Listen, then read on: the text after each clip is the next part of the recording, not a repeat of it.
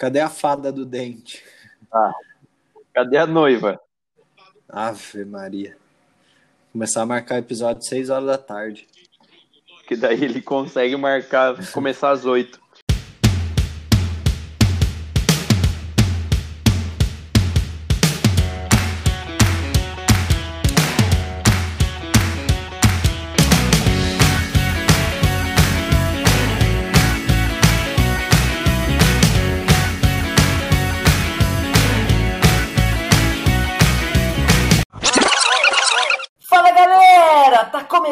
Mais um Sabe o que eu acho? O podcast que não espera o galo cantar pra te informar. Atenção, senhoras e senhores. Chega ao fim a primeira temporada de episódios do Sabe o que eu acho? Este é o último episódio gravado em 2020. Solta a musiquinha retrospectiva, DJ!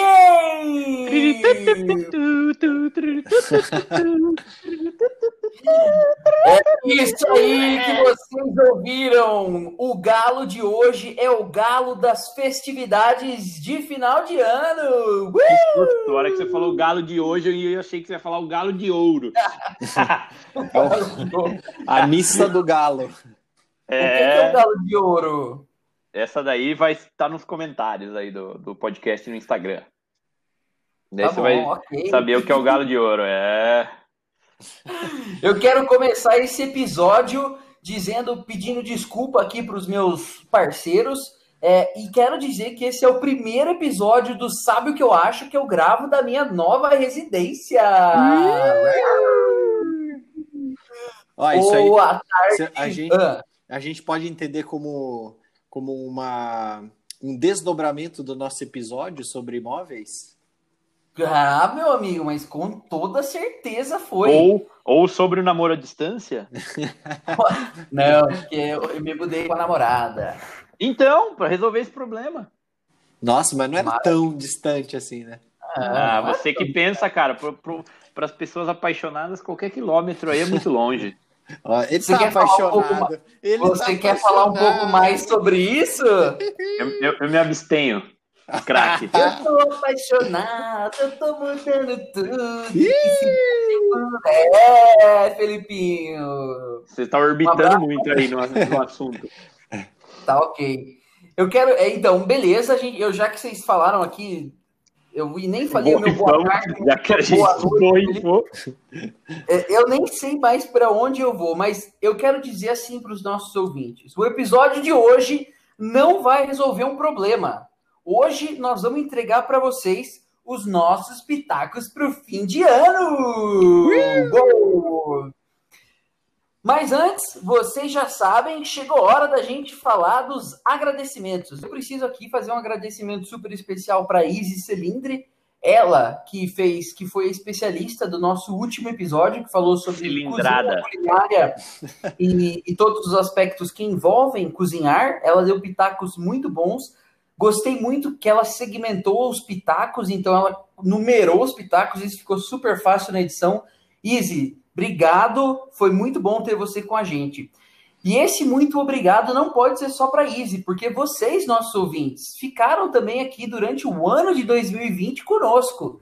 Então, eu não vou me limitar aqui a uma lista de nomes, embora a gente tenha essa lista, eu não vou me limitar aqui a agradecer alguns nomes para não correr o risco de esquecer alguém. Então, eu quero fazer aqui um agradecimento amplo, generalizado para todos vocês que tiveram junto com a gente nesses 28 episódios, incluindo esse, do Sabe o que eu acho durante o ano de 2020. Uma salva de palmas. Põe isso aí na edição, editor.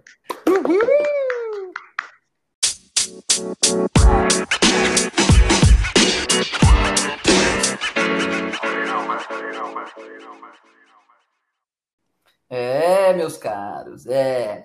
E a gente vai começar esse episódio que é comemorativo, falando um pouco aqui, trazendo uma retrospectiva, assim como a Globo faz a retrospectiva é, do ano, nós vamos fazer também a retrospectiva do Sabe o que eu acho para o ano de 2020. E nesse bate-papo eu vou fazer algumas perguntas aqui para os nossos caros comentadores, fazedores desse podcast, para entender um pouco de quais foram os pitacos que eles mais gostaram, que se tornaram um episódio, qual foi o tema do episódio que eles mais gostaram, o que mais foi útil na vida deles. E aí, com isso, você também vai recapitular um pouco de como é que foi o nosso ano de 2020 dentro do Sabe o que eu acho. O nosso estaticista, econometrista, todas as coisas relacionadas a dados, o Murilo tem também as nossas estatísticas do podcast e ele vai começar dizendo um panorama geral de como é que o, o, o, qual foi o alcance do Sabe o que eu acho durante o ano de 2020. Portanto, Murilo, tome aqui as rédeas e faça um panorama numérico do alcance do nosso podcast. Fala, pitaqueiras e pitaqueiras de plantão. É, eu queria fazer aqui um, um resuminho aqui dos nossos números. Então, começar aqui com os nossos principais episódios, né?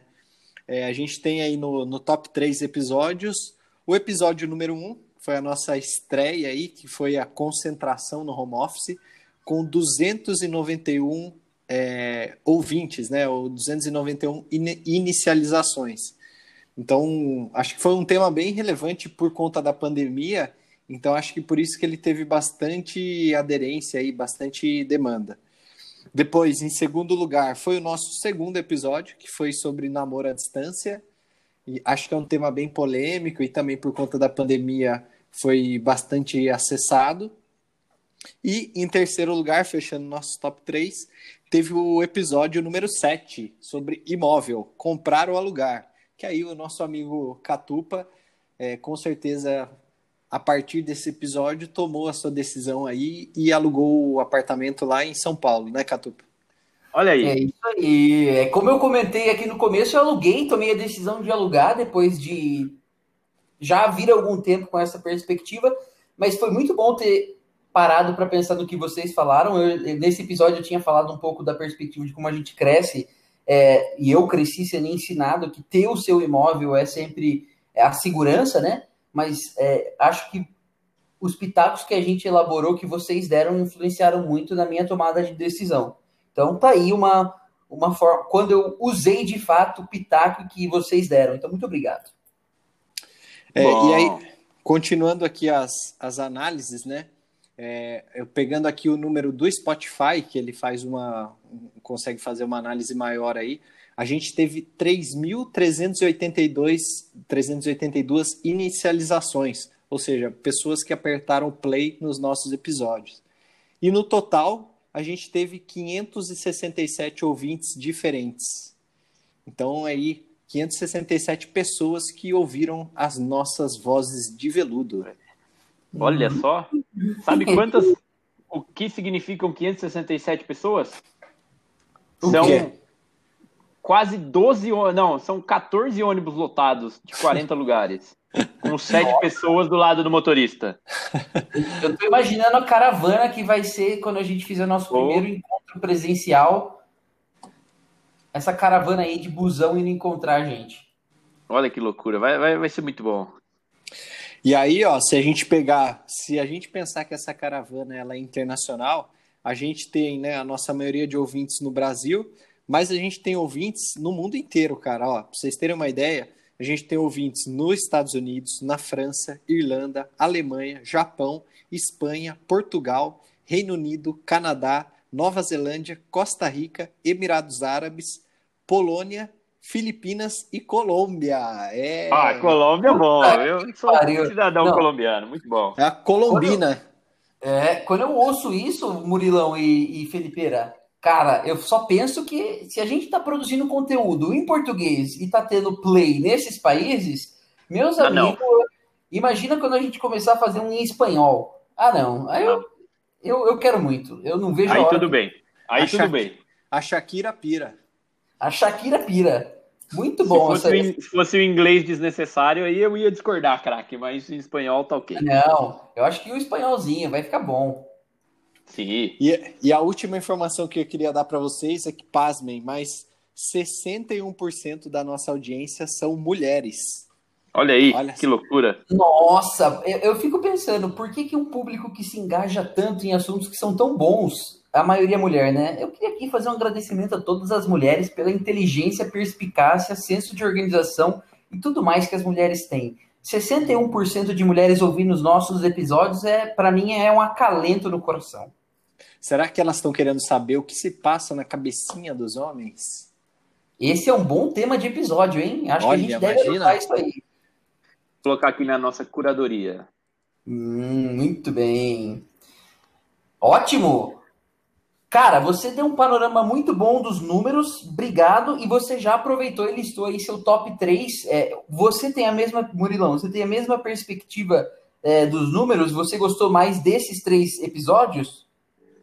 Cara, te- só um- umas diferencinhas. Que eu, eu acho que o, o primeiro episódio eu guardo com carinho, né? Que foi o nosso primeiro aí, foi a nossa ideia inicial. E a gente falou do home office também, que na época estava um, um tema bem legal para ser falado. É, mas eu acho que um que faltou aí no top 3, que eu particularmente gostei bastante, foi o episódio de viagens. Que aí eu que fui o host, né?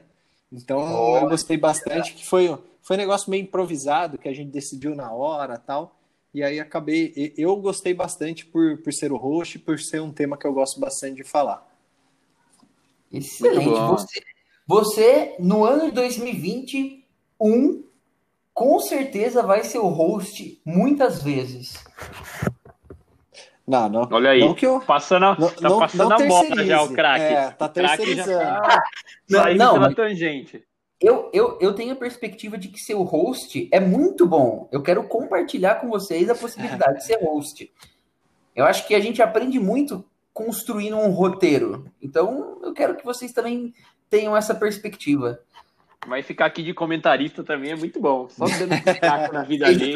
Não, dá um não pitaco. tem, não tem preço. O cara fala assim: ah, o que, que é melhor aí pra subir um prédio? Aí fala, ah, joga cimento com água lá, fala que você gosta. Então... que loucura. Já que você chamou a palavra, fala pra galera quais foram os top, o top 3 na sua perspectiva, Felipeira. Já que eu chamei a palavra, primeiro, um- uma boa noite, um bom dia, uma boa tarde para os nossos ouvintes e ouvintas do Sabe o que eu acho?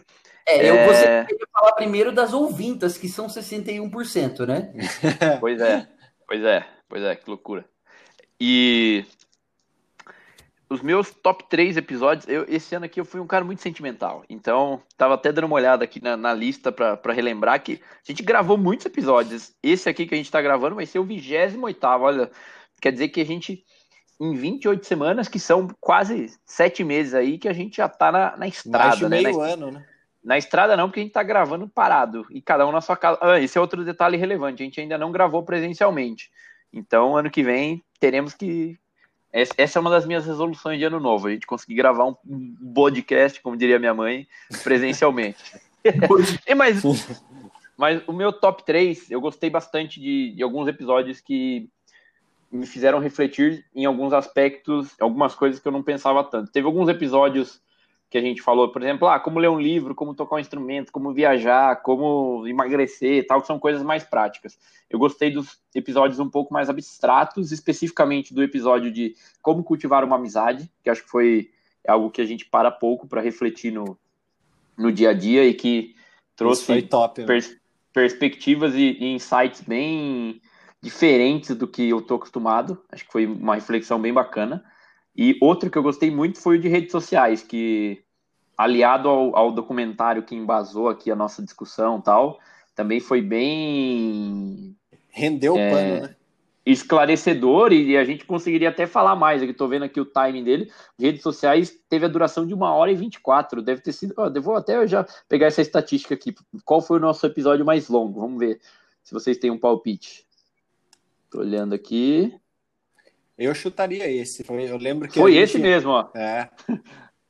Foi o próprio das redes sociais. Então foi outro que eu gostei bastante aí pelas reflexões que trouxe. E teve um episódio que eu gostei especialmente de, de fazer e de, de produzir e criar, foi o do aniversário surpresa do Catupa.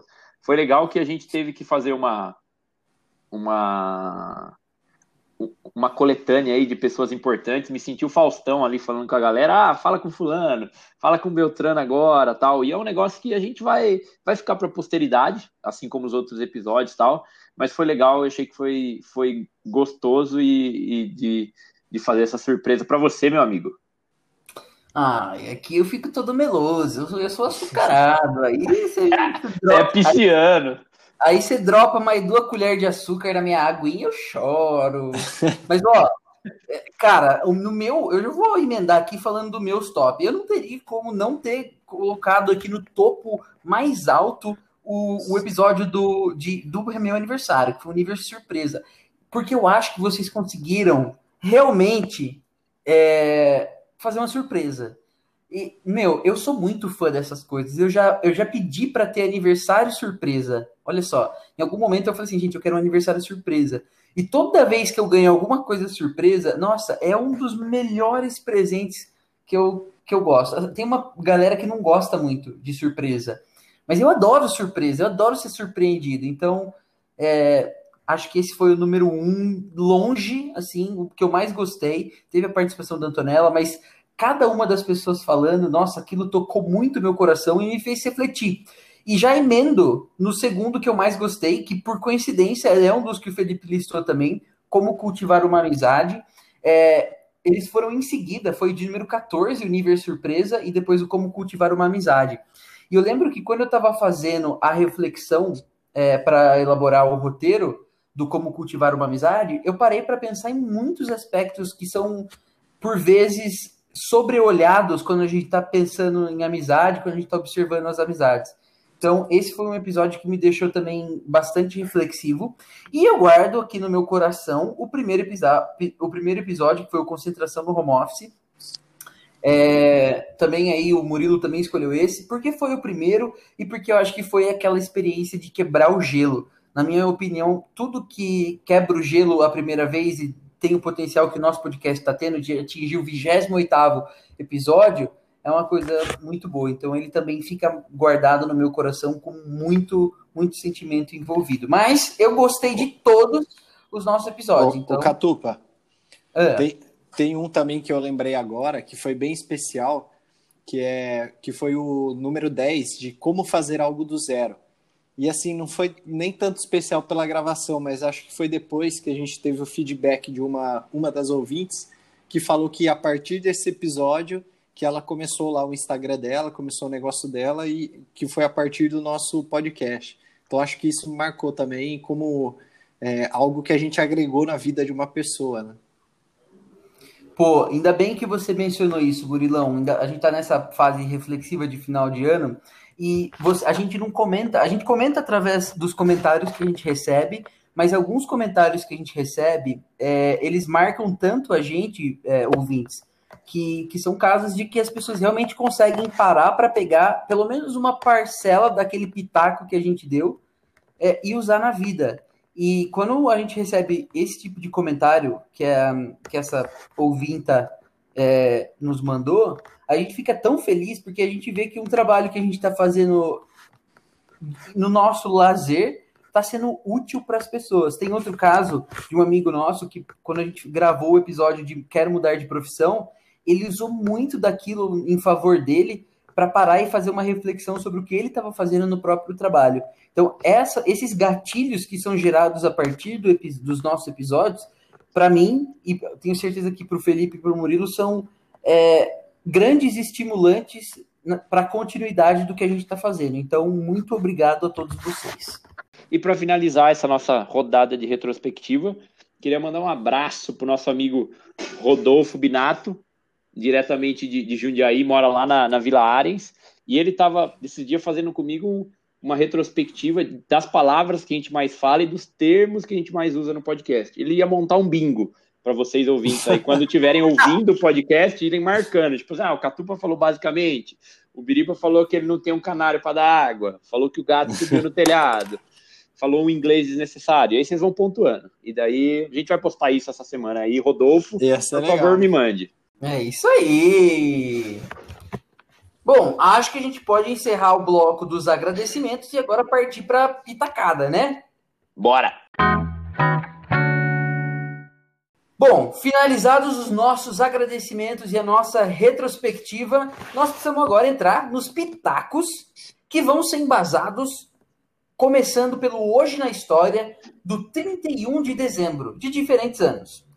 Lá em 1964, no 31 de dezembro, era criado o Banco Central do Brasil. Olha que loucura!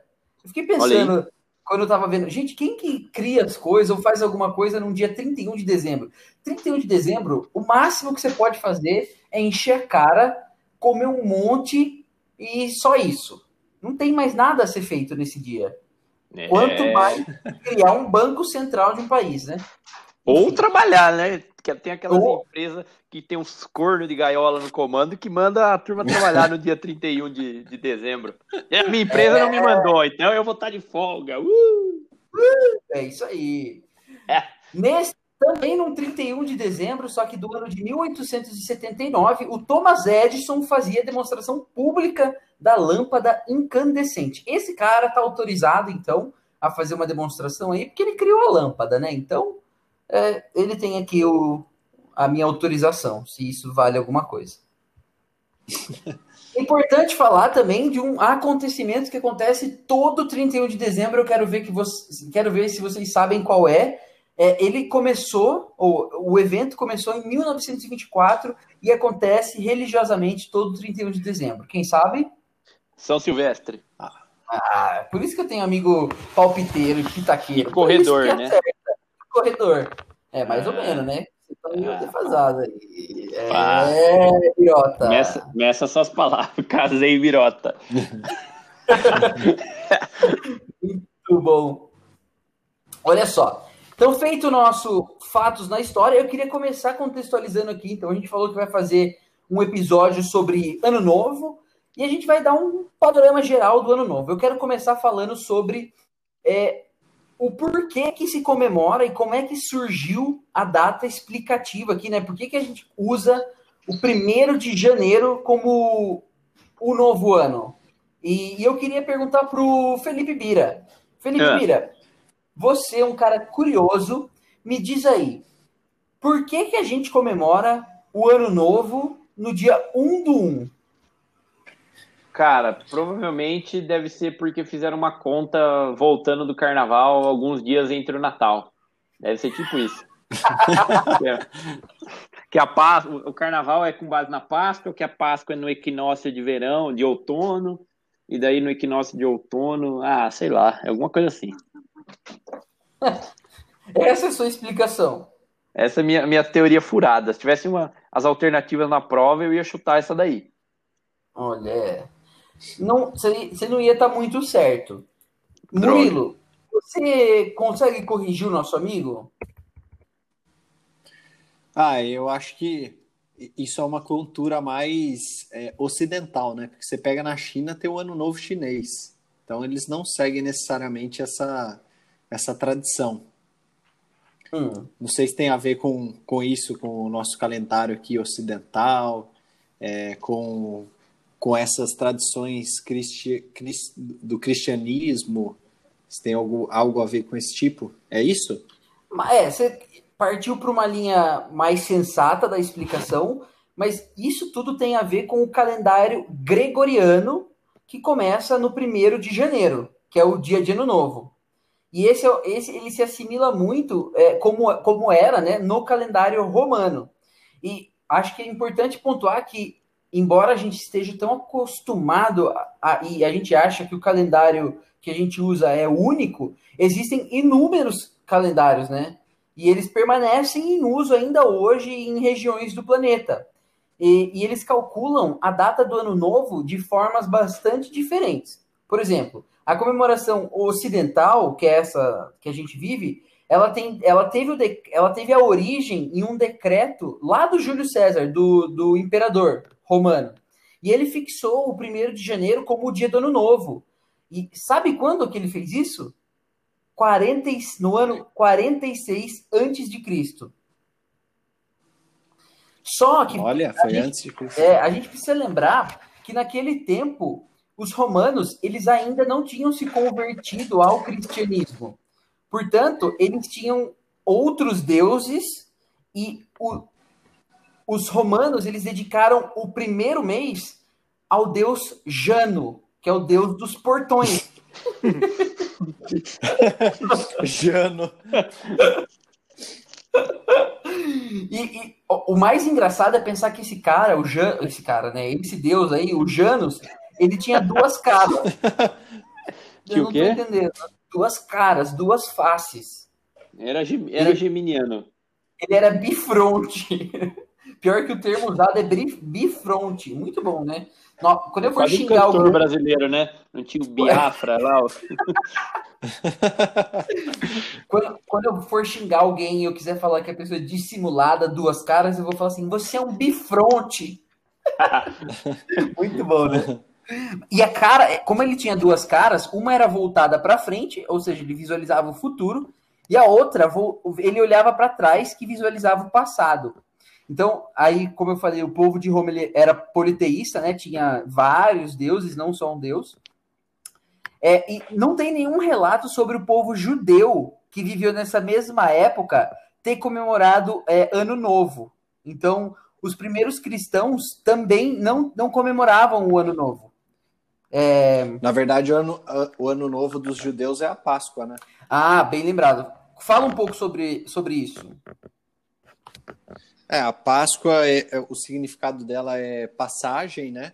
Teve origem lá na quando teve as pragas do Egito lá, que o povo foi libertado da escravidão.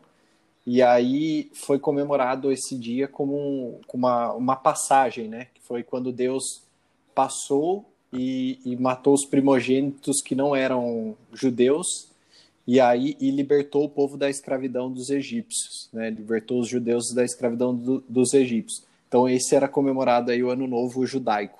Excelente.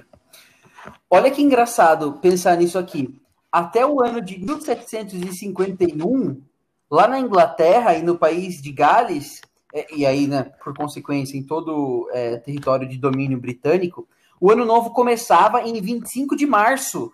Olha que loucura! Gente, pensa, 1751 não é tão distante assim.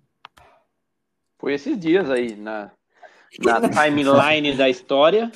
Quando a gente para para pensar em 46 antes de Cristo e pensar que até 1751, lá na Inglaterra, os caras consideravam que o ano novo começava dia 25 de março, para para pensar. Para mim... É que eu... ah. Os ingleses gostam de inventar, né? Os caras querem medir as coisas com o pé. Mede não sei o que é. com o dedo. É, daí fala o inglês macarrônico lá. Ah.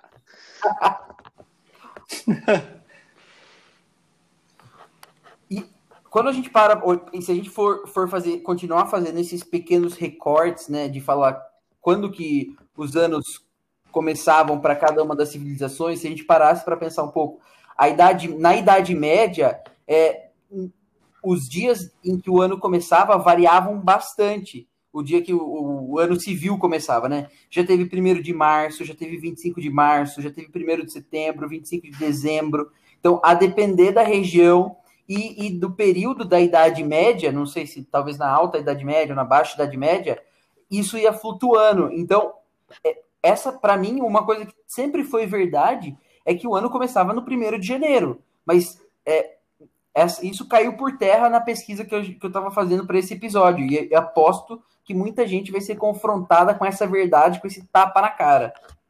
Olha aí. É, é isso aí. Bom, o, o, o Murilo falou um pouco sobre o Ano Novo Chinês, né?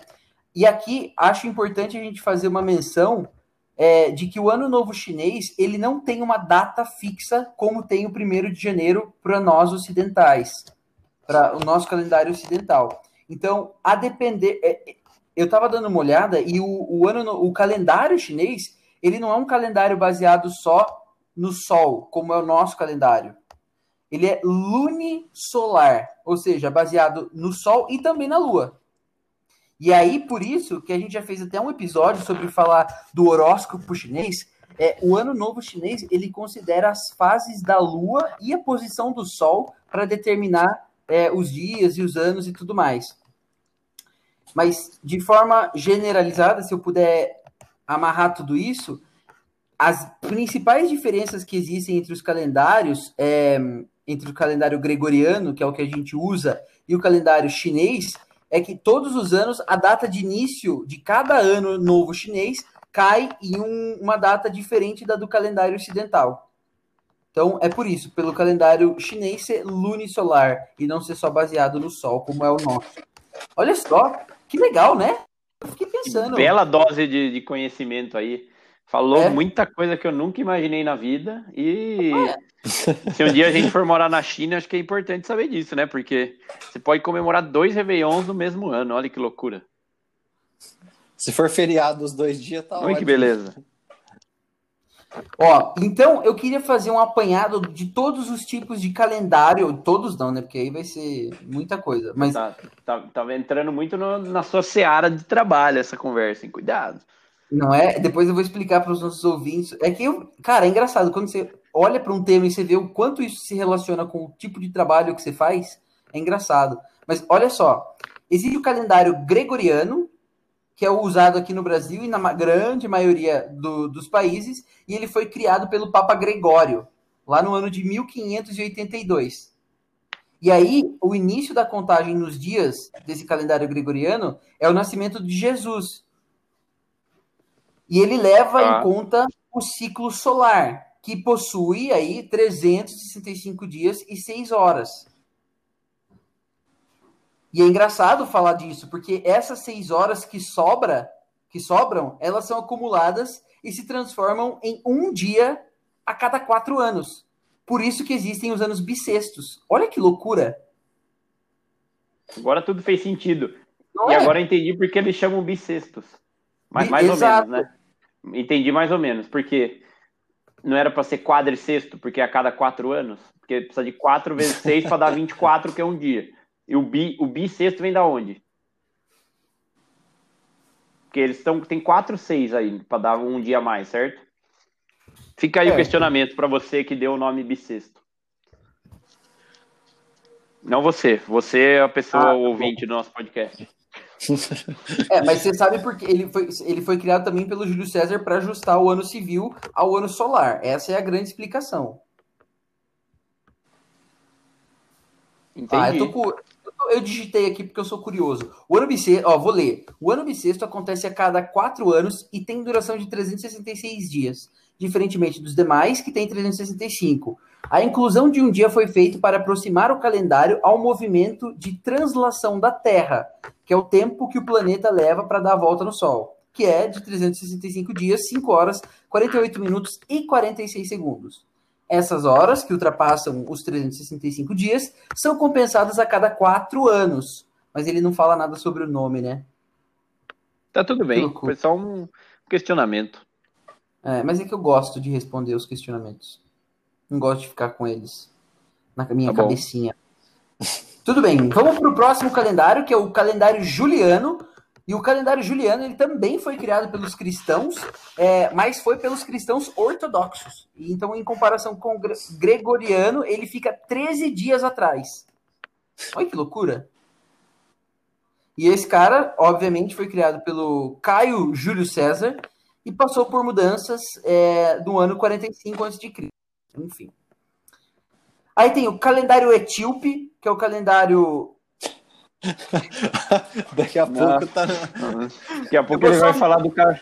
Tem algum calendário falar... bizarro aí? Vamos ver. Ah, olha aqui, vai falar do, calen... o, e o, ca... calendário do JP que ganha para pregar na porta, sabe? Tem o calendário judaico que também é o cal... O calendário dos reptilianos, dos alienígenas. Ah, não. Olha lá. Nossa, olha esse aqui, olha esse aqui. Eu tô ouvindo calendário judaico, que também é lunisolar, mas os ciclos dão uma variada entre 12 e 13 meses. E ele foi criado na época do Êxodo, por volta de 1447, antes do nascimento de Cristo. E só para vocês terem uma ideia, o dia 12 de dezembro de 2019, no, do, é, nessa data do calendário gregoriano, né, é o dia 14 de Kislev de 5.780 no calendário judaico. E Israel usa esse calendário há mais de 3 mil anos. Agora, você imagina, você imagina os caras que trabalham com varejo lá em Israel ter que fazer o deparo disso aqui. Que desgraça! Meu Deus! a gente já não gosta de fazer aqui no calendário normal. Imagina nessa porrada de calendário que você comentou aí, bicho. Que loucura. É, tem muito calendário, gente. Tem oito aqui, eu não vou falar, mas tem o calendário Maia, o calendário Juche, que é Tá, usado tá bom, tá bom, tá bom, tá bom, tá bom. Graças a Deus, né? que Você não vai Eu falar tô sobre. sentindo um incômodo da parte de vocês, porque eu tô falando dos calendários. Talvez. Tá ok, eu vou pular então. Vamos então entrar aqui na parte das resoluções de ano novo! Uh! Bom, queria entender da parte de vocês aí, o, que que vocês é, enxergam com... Se vocês fazem resoluções de ano novo, o que que você realmente espera disso? E eu queria que vocês pitacassem um pouco sobre isso, começando pelo Murilo. Bom, eu tenho uma metodologia própria para fazer o meu planejamento para o próximo ano, então já no final de novembro, ali, comecinho de dezembro, eu já começo a pensar nisso. E aí, eu, eu primeiro assim, eu dou uma relembrada, eu tenho alguns artigos, alguns links de artigos sobre propósito, então eu sempre dou uma relembrada no que eu acredito ser o meu propósito. Eu dou uma olhada também, tem um site, eu não sei se vocês já conhecem, chama 16 Personalities, que são, você faz um teste lá, responde umas perguntas e aí ele te encaixa dentro de 16 personalidades. E aí, sim, é impressionante. Todo ano eu faço e todo ano cai na mesma personalidade, né? Então, é- o, o teste é bem robusto. E aí, a partir dessa personalidade, o próprio site ele te indica, né? É, além de falar as suas características, ele te dá algumas dicas também de como você pode se desenvolver baseado na sua característica. Então, eu sempre dou uma retomada, uma, uma relembrada sobre isso. E aí, a partir disso, eu parto para o meu planejamento, que aí se divide em três áreas, né? Tanto o planejamento pessoal, que aí tem algumas metas relacionadas a esse planejamento, o, a parte profissional, que aí é mais ligada ao trabalho, e também acadêmico, que seria a parte mais de, é, de estudos, né? De, é, essa parte mais é, acadêmica mesmo, né? De estudos. Então, aí eu divido nessas três áreas, né? Falo mais ou menos o que eu go- gostaria de ser em 2021 para cada uma dessas três. E aí, baseado nisso, eu vou desdobrando essas metas, em, eu vou quebrando em objetivos. Então, por exemplo, um dos objetivos meus para 2021 é ler 12 livros no ano. Então, eu já fiz uma lista aqui de, de 12 livros, né? Livros que eu já até aproveitei a Black Friday e as indicações que a gente fez no episódio de leituras. É, inclusive, né, duas delas foi indicações de vocês. Uma foi o, o livro da Revolta de Atlas, da Ayn Rand, que o Felipe indicou, e o outro foi os livros do Yuval Harari, que inclusive eu estou começando a ler agora. bingo. 21 lições para o século XXI. Nossa, esse aí vai dar uma bugada na sua mente, meu amigo. É, É, já comecei já, já tô no, no capítulo 2 aqui, já tá dando tilt se já. prepara. Mas enfim, esse é mais ou menos o, o, o meu, meu planejamento aí, o meu, a minha metodologia. Boa, bom, bons pitacos. E você, Felipinho, você que é o cara metódico aqui, engenheiro, é, que talvez namore uma engenheira aí. Cara, fala um pouco do. Opa! Quem que vai editar isso aí? É. Então, fala pra gente, Felipinho, o que. Se você faz resoluções de ano novo ou se você é um cara que, não- que não tem muito disso, deixa o ano começar, fala pra gente. Ah, eu. Vocês me conhecendo, acho que vocês devem saber que eu faço. É, eu comecei a fazer isso mais ou menos na época que eu saí da faculdade, ali em 2013, 2014, quando eu comecei a trabalhar, e acho que o Murilo deve ter passado isso também. A gente começou como trainee nas empresas, daí quando você está fazendo job rotation, você não tem muito o que fazer, você começa a inventar umas modas.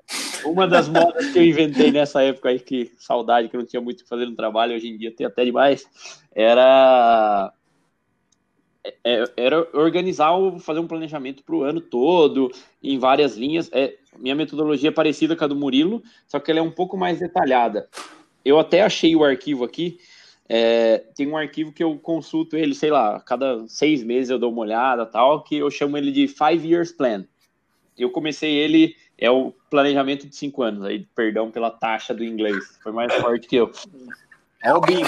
E, e, e, engraçado que eu comecei esse arquivo em, 2000 e, em 2015 e eu tenho até a foto aqui, depois a gente pode, eu vou até jogar aqui na, na nossa conversa do WhatsApp, que ele, ele dá um exemplo de, de como se organizar. E daí eu tenho, eu tenho feito as minhas resoluções, minhas metas, meus objetivos do, dos próximos anos com base nisso.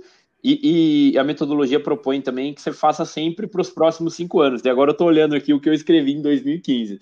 Essa é uma atividade bem engraçada você fazer essa, essa volta no tempo aí para ver o que deu certo, o que não deu certo, o que aconteceu e você não planejou, enfim. Mas aí, em linhas gerais, a, a, os propósitos aqui, as resoluções de ano novo são divididas em alguma, em uma, duas, três, quatro, onze, onze linhas, que são aprendizados, se você aprender alguma coisa, tipo estudar, enfim, carreira, relacionamentos, finanças, estilo de vida, espiritualidade, saúde recreação ou entretenimento, lazer. relocation, reloca lazer, boa, relocation, que acho que está ligado a onde você está morando, tipo, o, onde, é, onde é a sua casa, na verdade, igual o Catupa exemplificou aí no começo do, do, do episódio.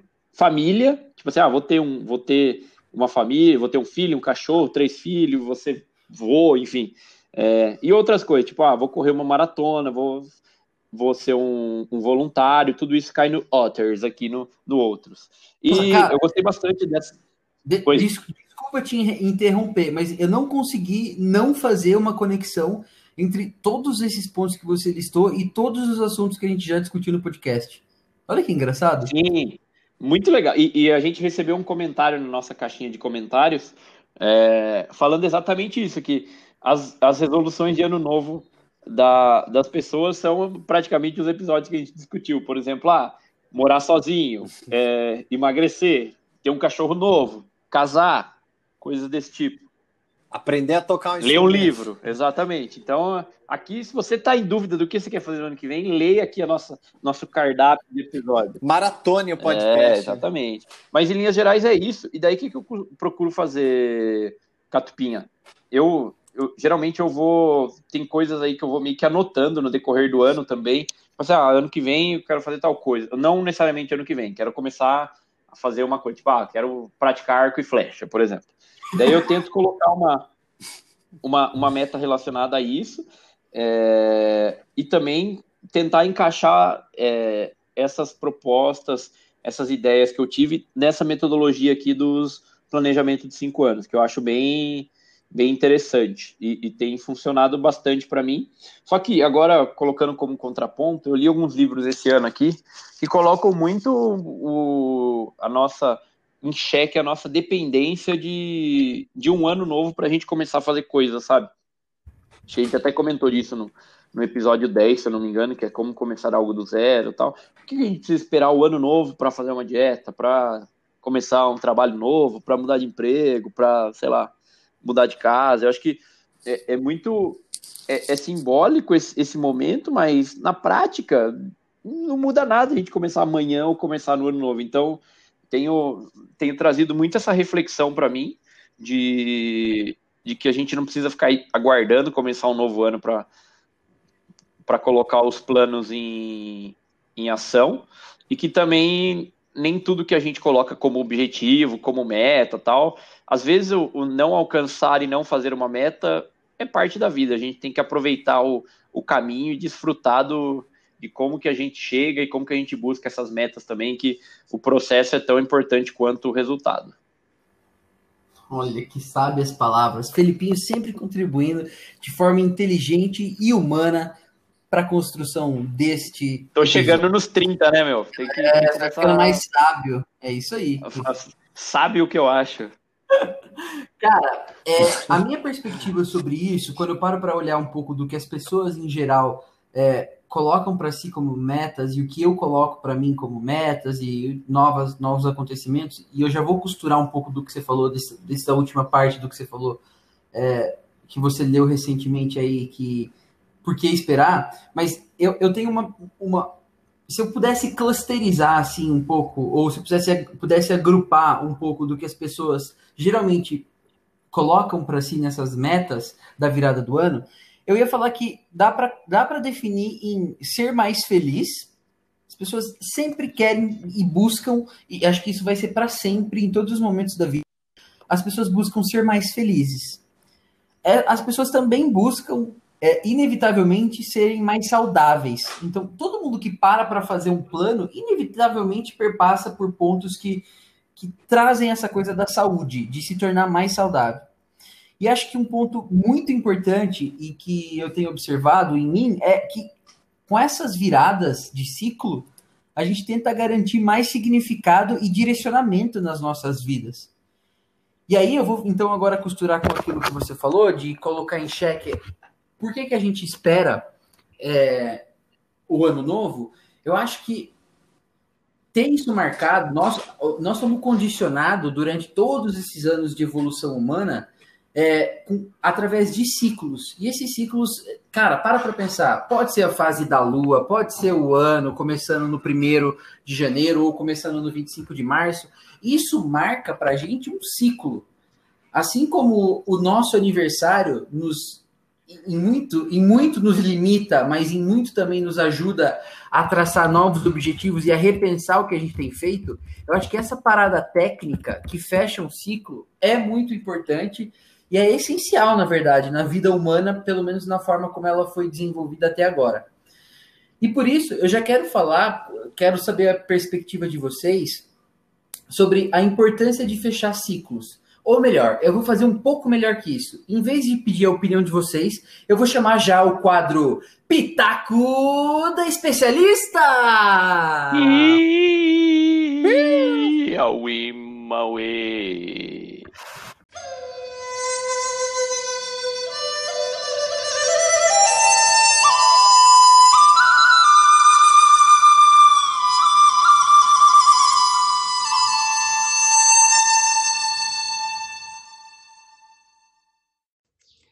Oi, pessoal do podcast. Meu nome é Estela Pesotti, sou psicóloga com especialização em psicologia junguiana e independência química. Hoje estarei aqui com vocês falando um pouquinho aqui no podcast Sabe o que eu acho, para a gente pensar a respeito da importância de fechar ciclos e também trazendo dicas de como a gente pode fazer isso de uma forma bem concreta, de uma forma bem real para que a gente possa visualizar todo esse ano, pensar em tudo que aconteceu, refletir um pouquinho e também fazer planos para 2021. Então eu tenho aí algumas diquinhas para dar para vocês, para a gente poder refletir um pouco. Vamos lá? Uma coisa que a gente pode já começar a fazer agora é pegar papel e caneta e fazer uma reflexão legal sobre como foi esse ano de 2020. Vamos lá? Então, com papel e caneta na mão, vamos pegar essa folha, dividir ela em oito partes. Com a caneta mesmo, você risca ela e divide em oito partes. Vão ficar oito quadradinhos.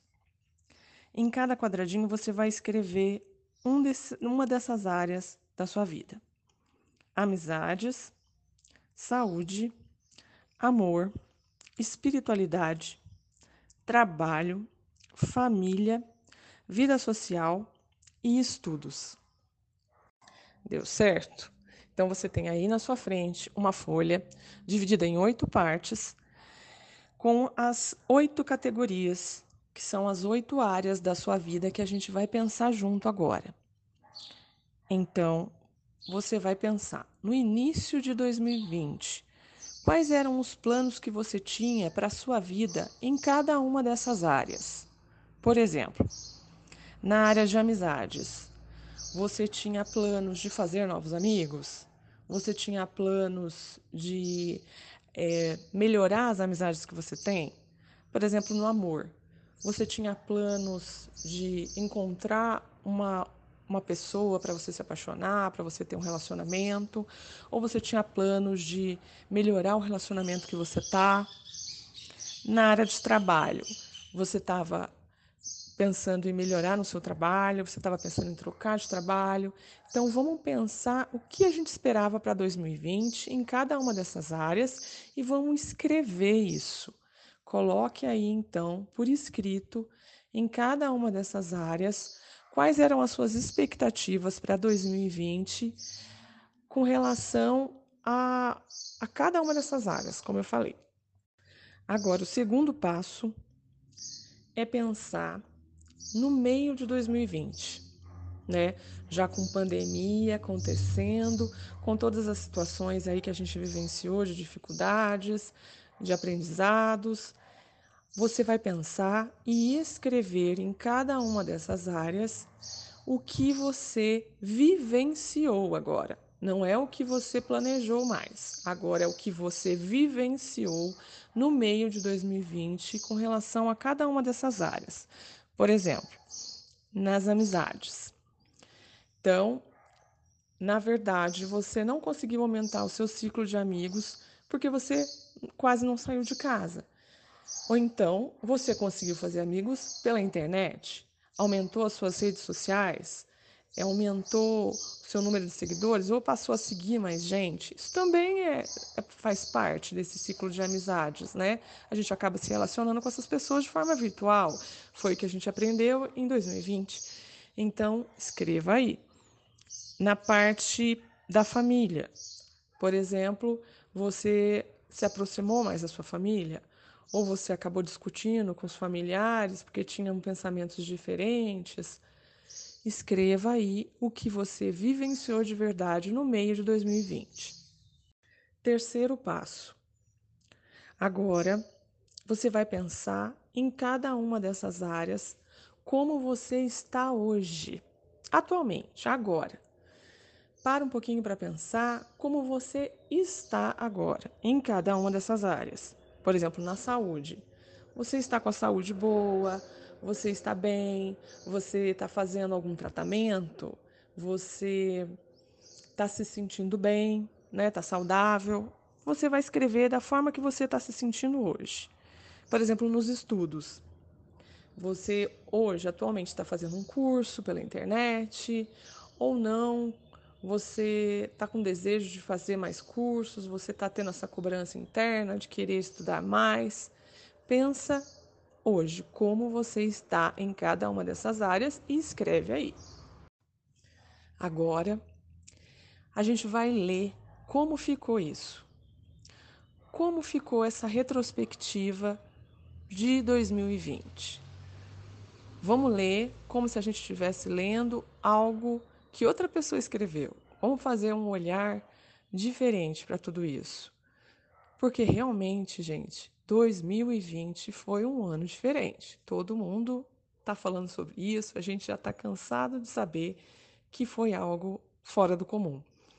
Então, a gente precisa olhar para esse ano com esse olhar também, que as coisas que talvez a gente tenha planejado lá no início não deram certo, porque a gente teve que se adaptar, né?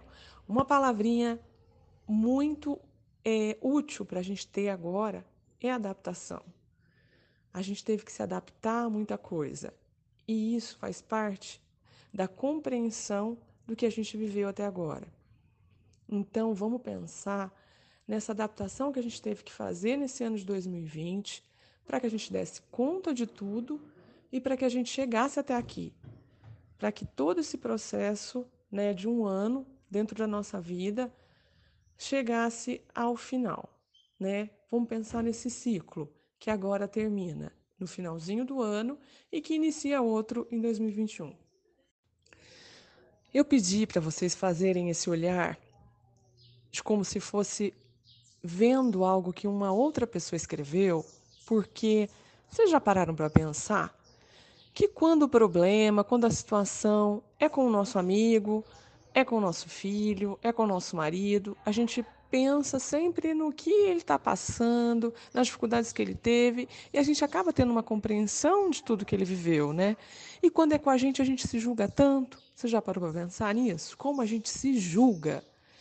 A gente acaba com os nossos pensamentos, com a nossa forma de interpretar a nossa realidade, a gente acaba dando um peso a mais em tudo o que já é muito difícil de viver. Né? Que é a nossa rotina, que é o nosso dia a dia, que foram essas adaptações que a gente teve que viver em 2020, usar máscara, evitar convívio social com pessoas. É, teve gente que ia casar teve que cancelar o casamento. Tiveram pessoas também que estavam planejando uma viagem, teve que ser cancelada essa viagem. Então, a gente teve que passar por muitas adaptações. Então, pensando dessa forma, a gente vai compreender que talvez a gente não tenha alcançado muitos objetivos que a gente tenha se proposto lá no começo. Como, por exemplo, alguém que se propôs lá no começo, na área da saúde, a parar de fumar. Com toda essa pandemia, com toda essa dificuldade que a pandemia trouxe, a gente muitas vezes passou a fumar mais. E aí? Com que olhar eu vou olhar agora para mim? Com um olhar crítico? Nossa, eu sou muito ruim, não consegui parar de fumar. Ou com um olhar de compreensão?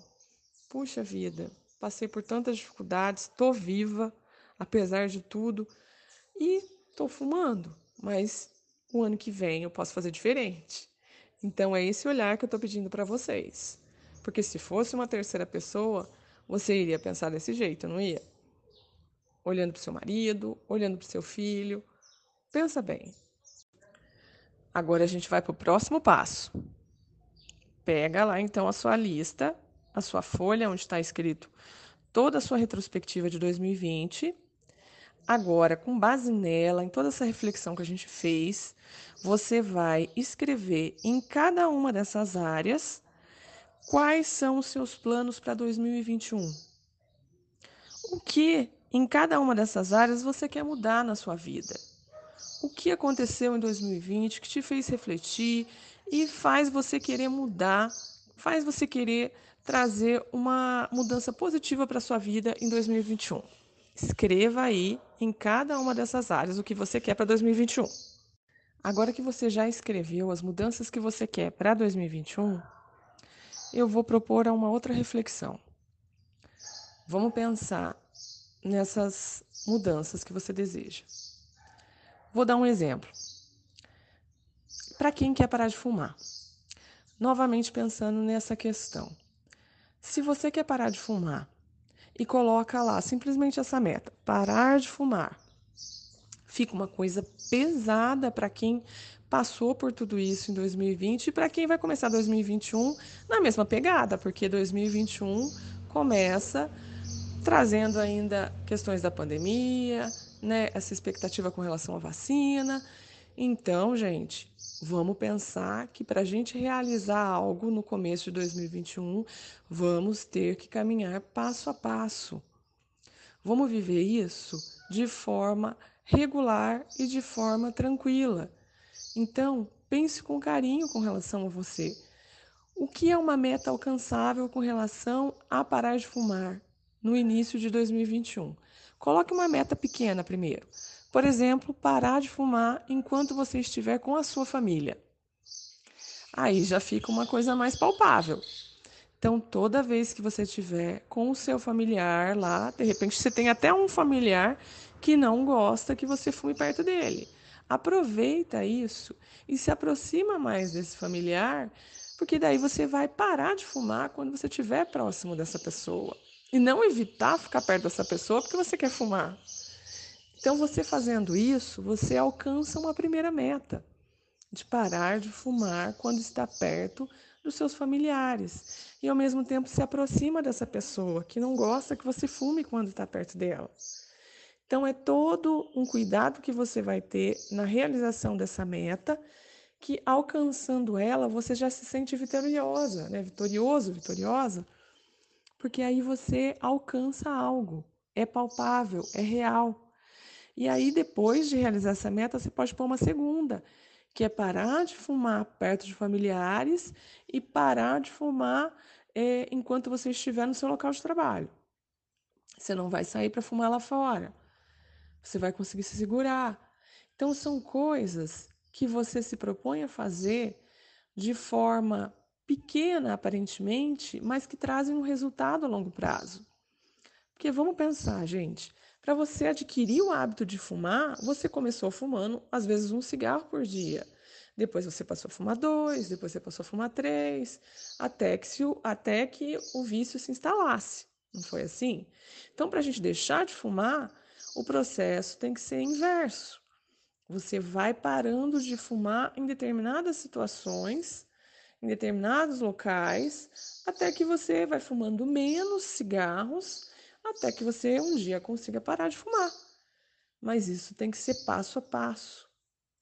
Isso vale também para qualquer outra coisa que você queira alcançar em 2021.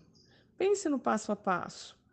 Pense em pequenos momentos em que você pode estar realizando aquilo. Pense, por exemplo, em ir para academia. Pense que de repente você não vai começar logo indo para academia, mas você vai começar fazendo uma caminhada, fazendo uma caminhada no seu bairro. Depois você faz uma caminhada um pouco mais longa, até que você vai chegar um momento que você vai ter ânimo e vai ter vontade de ir para academia. Aí na academia, começa indo dois dias na semana, depois você vai aumentando. Que pensa bem, gente, se a gente não faz exatamente o contrário. Começa um ano, você fala assim: eu vou para academia. Aí você vai cinco dias na semana na academia. O que, que acaba acontecendo? Você não mantém aquilo porque acaba se tornando inviável no dia a dia. Você vai desanimando e quando você, quando você vê, você parou de ir na academia. E fazendo ao contrário, aos poucos, você vai aumentando esse hábito aos poucos. E aí isso se torna uma rotina na sua vida e você coloca esse comportamento como uma coisa real na sua vida. Então, essas foram as dicas que eu trouxe para vocês. Espero que tenham gostado e aproveitem. Vamos pensar sobre a nossa vida, fazer esse 2020 terminar bem e começar um 2021 com o pé direito, né, gente? Vamos pensar diferente, vamos pensar fora da caixa e fazer as mudanças que a gente precisa para melhorar nossa vida e ser feliz, que é o objetivo de todo mundo, né? A gente só tem metas porque a gente quer melhorar a qualidade de vida e também ser feliz. Então vamos cuidar para que a nossa vida corra de forma tranquila, suave, sem muitas cobranças, mas ao mesmo tempo se propondo a pequenas mudanças. Mudança faz parte da vida. A gente já viu isso muito bem agora em 2020, né? Então, vamos se propor a fazer isso também em 2021. Quem quiser entrar em contato comigo para conversar ou para fazer um atendimento psicológico, pode entrar em contato através do direct do Instagram e aí a gente agenda uma conversa, um bate-papo ou até mesmo já um atendimento. Meu Instagram é arroba Estela Pesotti, E-S-T-E-L-A P-E-Z-O-T-T-I. Um grande abraço e até uma próxima. Agradeço a todos do Sabe o que eu acho pela oportunidade e agradeço a vocês por esse momento que a gente passou juntos. Um abraço. Esse pitaco, ele é fundamental. É, agradeço aqui a nossa especialista e esse pitaco eu acho ele fundamental para a gente parar e refletir. Então, use esse momento para você realmente refletir um pouco sobre a importância do fechamento desses ciclos e o que fazer para começar o planejamento de um novo. Mas nós não vamos deixar você na mão por uma coisa mais tática, por uma coisa que está para agora. Eu vou perguntar agora para o Felipinho que dica ele tem para os planos de fim de ano da galera. É, Felipe, num contexto bem geralzão, você não precisa ser específico, eu não vou cobrar de especificidade. Fala para gente, que dica você dá para a galera passar o final de ano? Passar. Calma, não, não, não entendi a pergunta, craque. É, para as metas, metas ou para curtir o Réveillon? Eu, eu, eu quero que. Eu, não, é, aí você, não. Eu quero uma coisa mais de curto prazo. Eu quero que você dê pitaco para a galera de como passar o final de ano. O que fazer nesse final de ano? Como, como parar para refletir? Fala um pouco disso para gente. Eu acho que é, eu não fiz ainda ao contrário do Murilo, é algo que eu, que eu pretendo fazer no, nos próximos dias aí. Eu acho que reservar um, algumas, uma hora, duas horas para você escrever o que, que você fez de, de positivo, o que, que você fez de bom esse ano, o que, que você gostaria de ter feito e não fez, é, quais surpresas tiveram aí. Eu acho que é um bom, uma boa reflexão, sem interrupções do trabalho, de, de redes sociais, coisas do tipo. Acho que ter um, esse momento aí de, de autoconhecimento, de autorreflexão é, é importante. E também fazer uma listinha assim de o que, que você quer fazer, qual que é o. Acho que a palavra forte que o Murilo usou é a questão do, do propósito. Também anotar isso para que acho que é um bom, um bom ponto de partida para metas e objetivos que você pode detalhar mais depois para o ano que, que se aproxima. Ô Murilo, e você? Que dica você tem para a galera? Catupa, tem umas perguntas aqui que eu sempre revejo nessa metodologia que eu faço, e aí eu vou ler aqui só para vocês terem uhum. uma ideia, né? Então, assim, a ideia é você parar e pensar nos últimos meses, tanto em nível pessoal quanto profissional, nessas dúvidas aqui. Então, seria, né? O que você não aguenta mais? Qual é o maior problema da sua vida atualmente? O que tem te causado mais preocupação? Que pessoas você não quer mais que façam parte da sua vida? que problemas de saúde você não quer mais ter, que problemas em casa você não aguenta mais, que problemas no trabalho você não consegue mais suportar, que projetos não fazem mais sentido e que processos na sua rotina poderiam ser melhorados.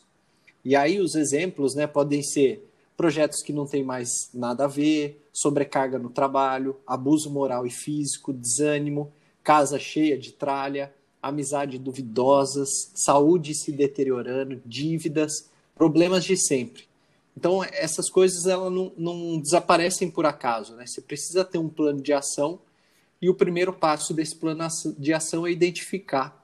E aí, por isso que através dessas perguntas, você vai identificando e dando esse primeiro passo. Puta, o Murilo ele sempre vem com coisa bastante que dá para aplicar na vida, né? Por isso que eu gosto do Murilo. É isso aí. Dicas excelentes.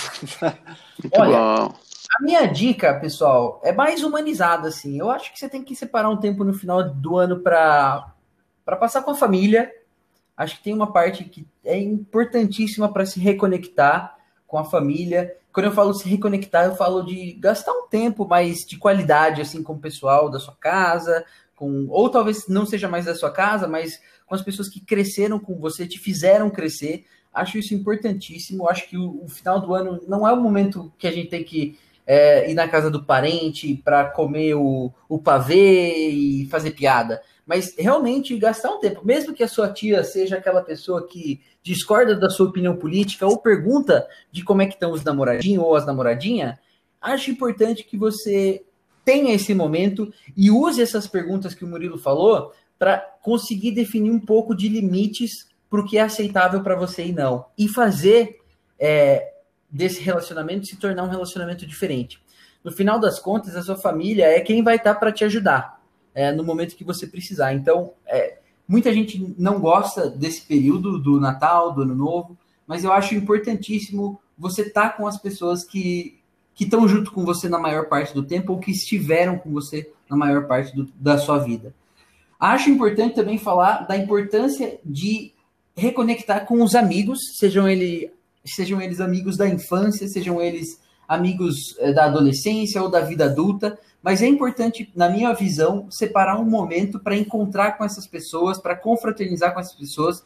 É importantíssimo que a gente lembre que a gente ainda está numa pandemia e que tem coisas que a gente precisa tomar muito cuidado, muita atenção. Talvez não seja o momento de encontrar cara a cara, é, talvez seja o momento de pelo menos dar uma ligada para essa pessoa. Eu acho que esse é um, também um momento importante de fazer com os amigos.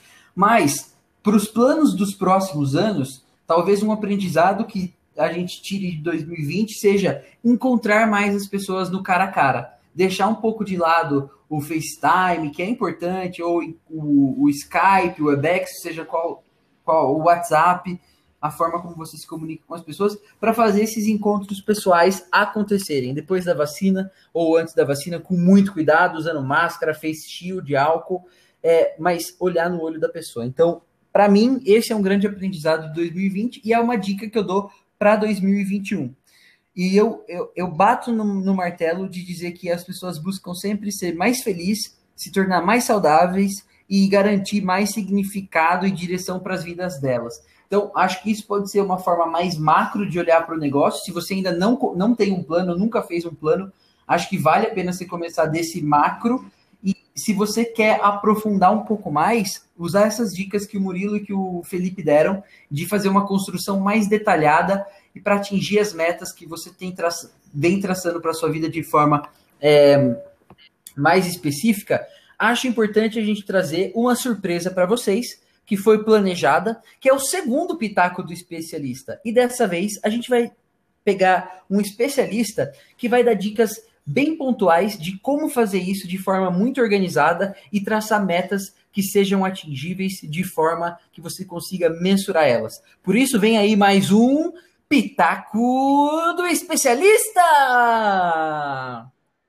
Agora eu vou fazer invertido.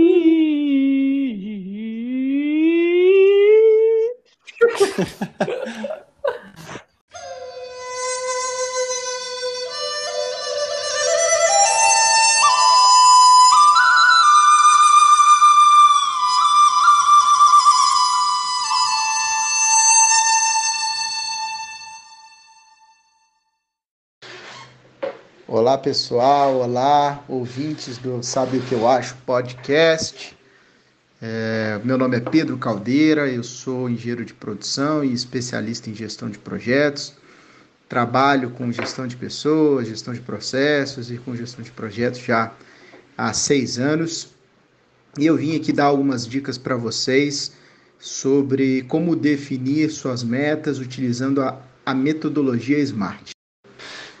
Bom, é importante que ao definir as nossas metas, né, a gente utilize aí metodologias, ferramentas que nos auxiliem a estruturar essas metas de forma que a gente consiga atingi-las de fato. Né? Você chega nessa época do ano, a gente cria as nossas resoluções, né, o que a gente espera do, do ano seguinte, e aí muitas pessoas é, não criam metas, né, criam desejos né? Porque para deixarem de ser desejos e se tornarem metas, precisa ter plano de ação, precisa ter prazo, precisa ser bem específica. E a metodologia SMART ela vem aí para nos auxiliar nesse sentido.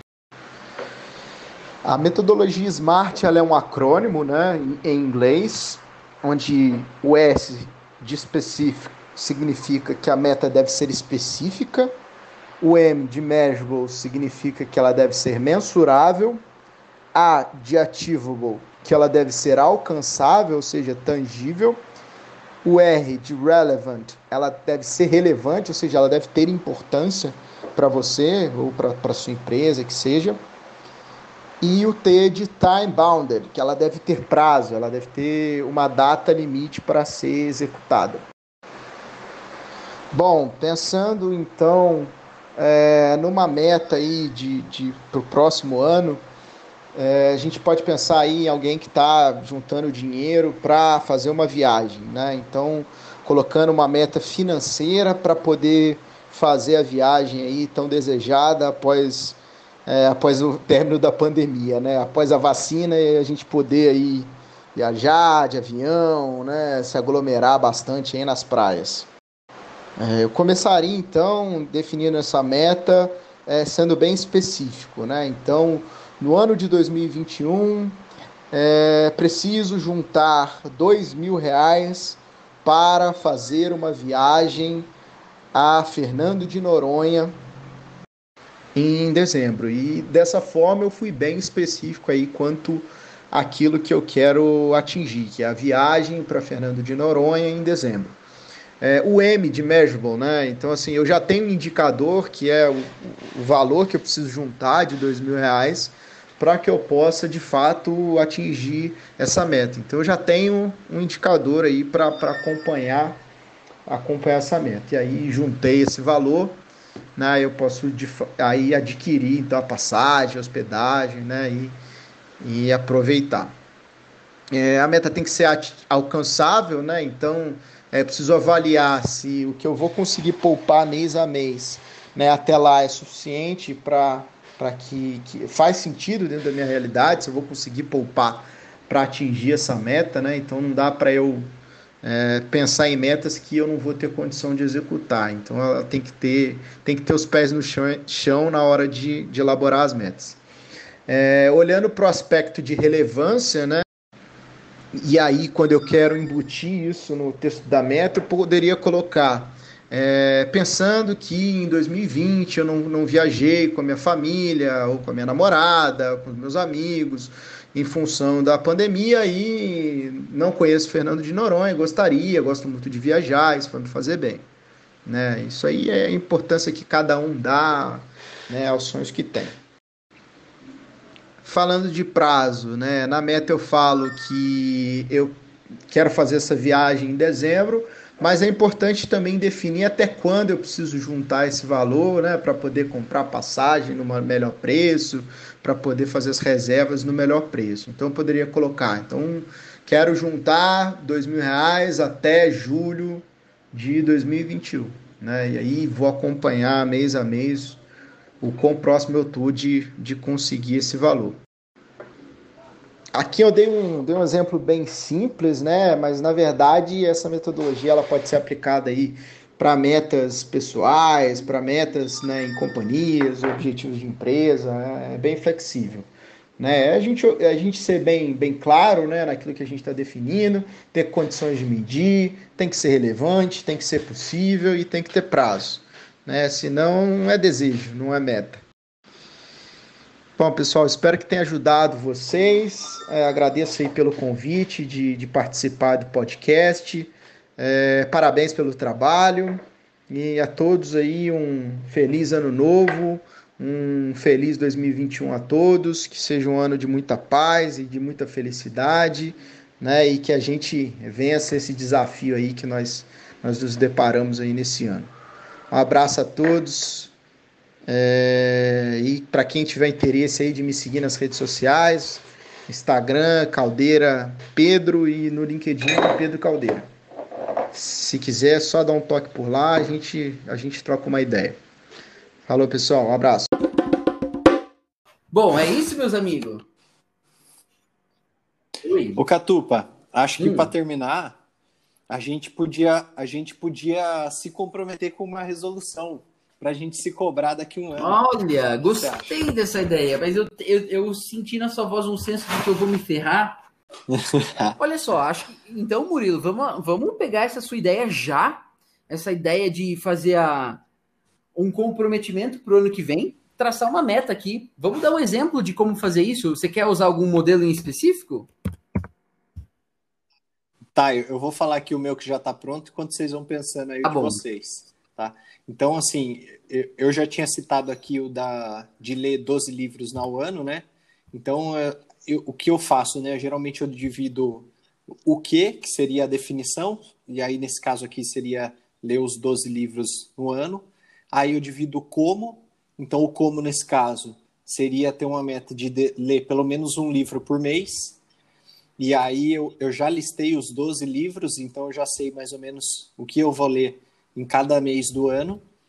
É, e aí eu defini assim, dentro do como também, né? Eu defini ali que eu, que eu gostaria de ler, ter, teria essa meta de ler pelo menos 15 minutos por dia antes de dormir, que é um horário ali que geralmente eu, eu costumo ler, me ajuda a, a dar o soninho, né? Me embalar no sono.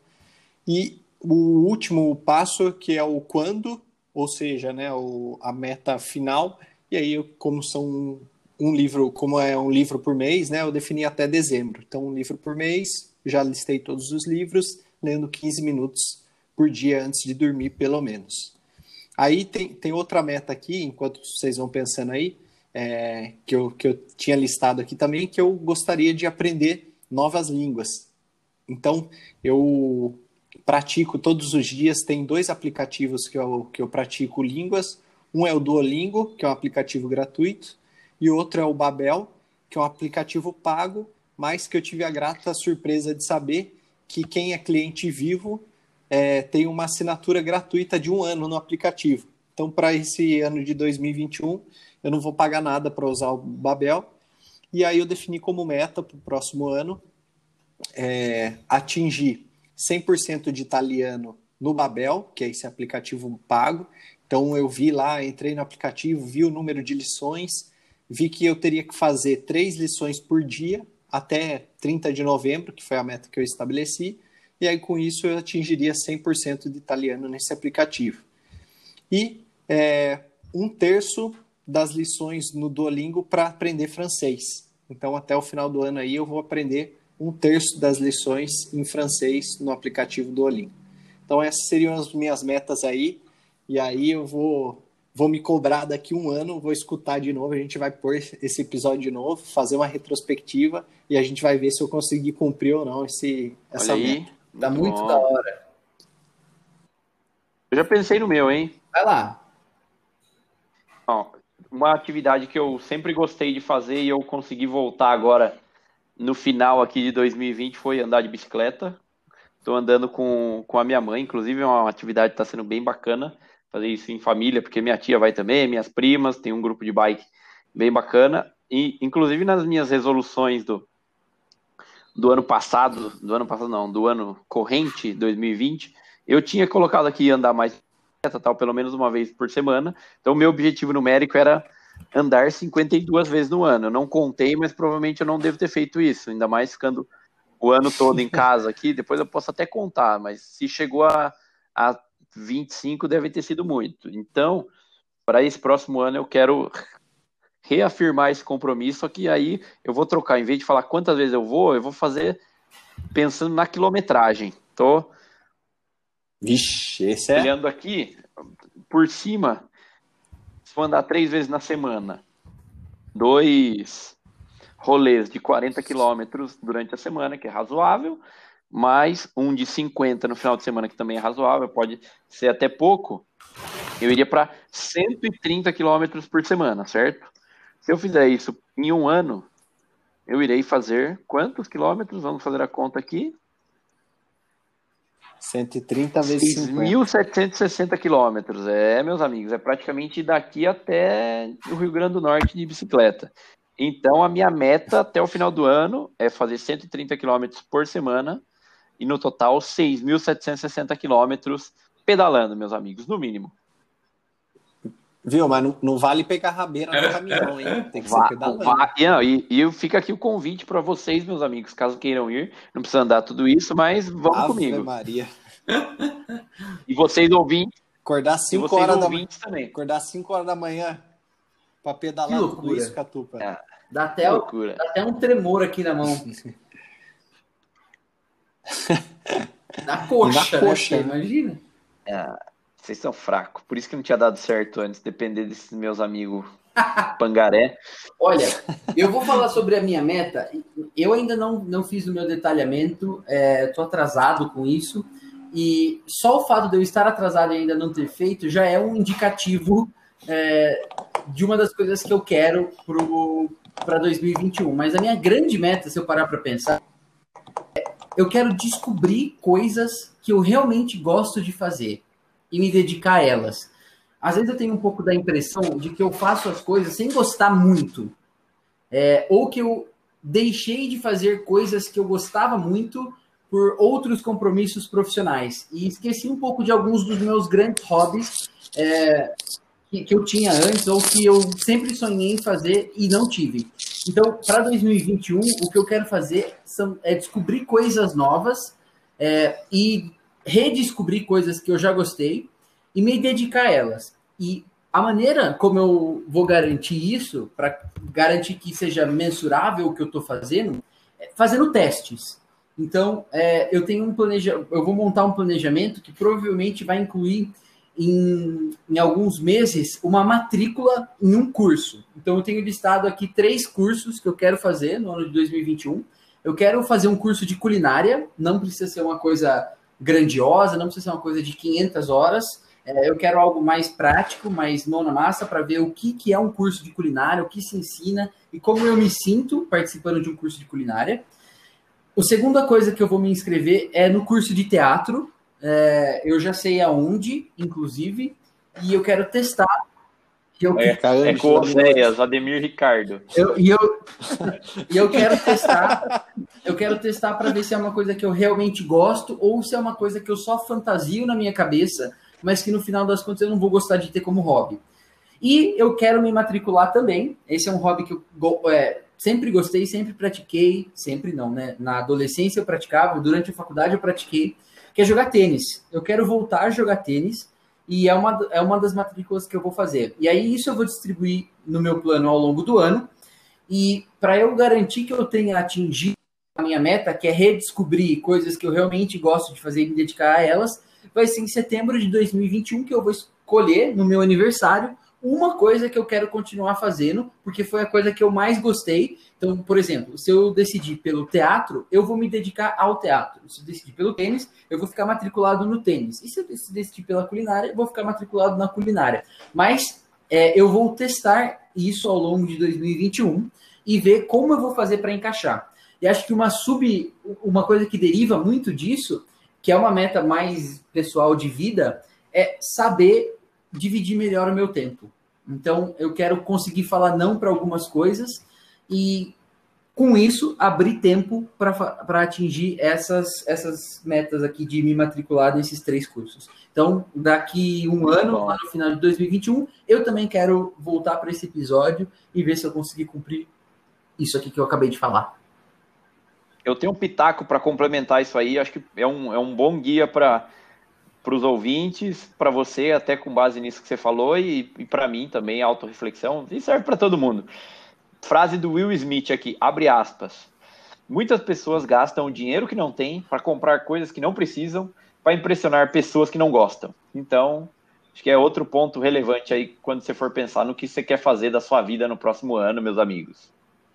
Bom, depois dessa frase não tem mais muito o que ser adicionado, senão um muito obrigado pelo 2020, os nossos sinceros desejos e votos de que 2021 seja um ano frutífero para todo mundo, que a gente possa contar com a presença de vocês, não só ouvindo o nosso podcast, mas também participando ativamente da construção de cada um deles através dos pitacos e das recomendações de temas que vocês querem ouvir e dizer que foi um enorme prazer estar aqui durante 2020, durante a pandemia, com todo mundo fazendo a construção do Sábio que eu acho.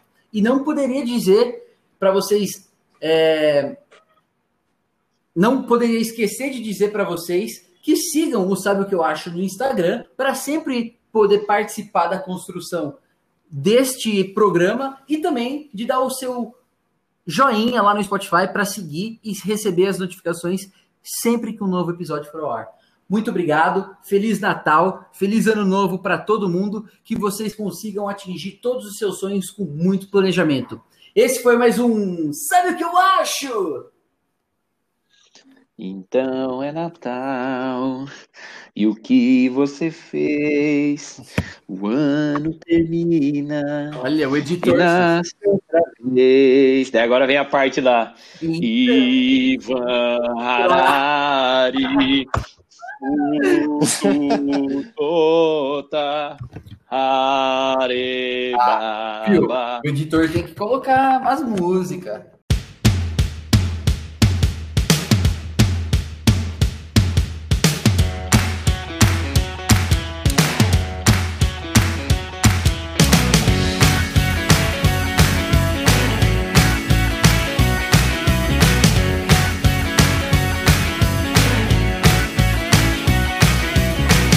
Gente podia fazer a retrospectiva, retrospectiva dos especialistas. Teve até o G.